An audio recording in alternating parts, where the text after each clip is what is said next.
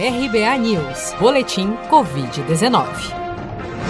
O balanço oficial do Ministério da Saúde, divulgado na noite desta segunda-feira, 9 de novembro, mostra que no Brasil, 5.675.032 pessoas já foram infectadas pelo novo coronavírus. Desse total, 162.628 já faleceram por complicações decorrentes da infecção desde o início da pandemia.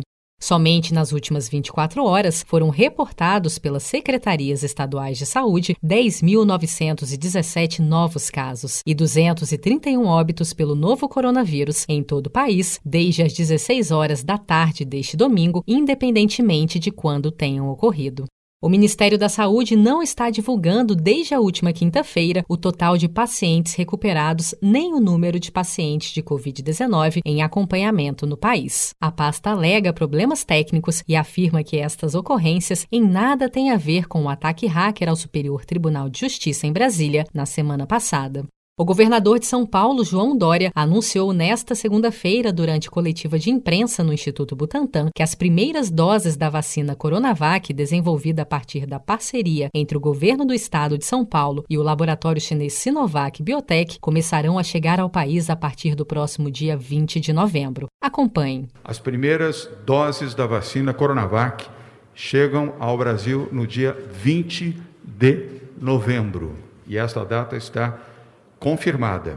A Anvisa, Agência Nacional de Vigilância Sanitária, já havia autorizado, nós já tínhamos comentado isso com vocês, a própria Anvisa já havia emitido comunicado também, e agora as autoridades sanitárias da China, a Anvisa chinesa, também deu autorização para a importação pelo Instituto Butantan dos lotes de 6 milhões de vacinas, sendo que as primeiras 120 mil doses chegam no dia 20 de novembro no Aeroporto Internacional de Guarulhos, em São Paulo.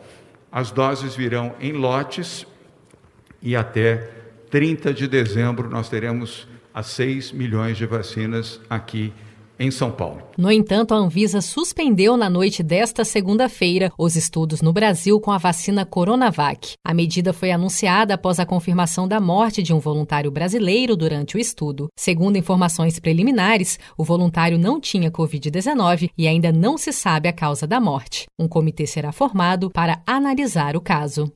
Você está preparado para imprevistos? Em momentos de incerteza como o que estamos passando, contar com uma reserva financeira faz toda a diferença. Se puder, comece aos pouquinhos a fazer uma poupança. Você ganha tranquilidade, segurança e cuida do seu futuro. Procure a agência do Sicredi mais próxima de você e saiba mais. Sicredi, gente que coopera cresce. Com produção de Felipe Andrade de Brasília, Daniele Vaz.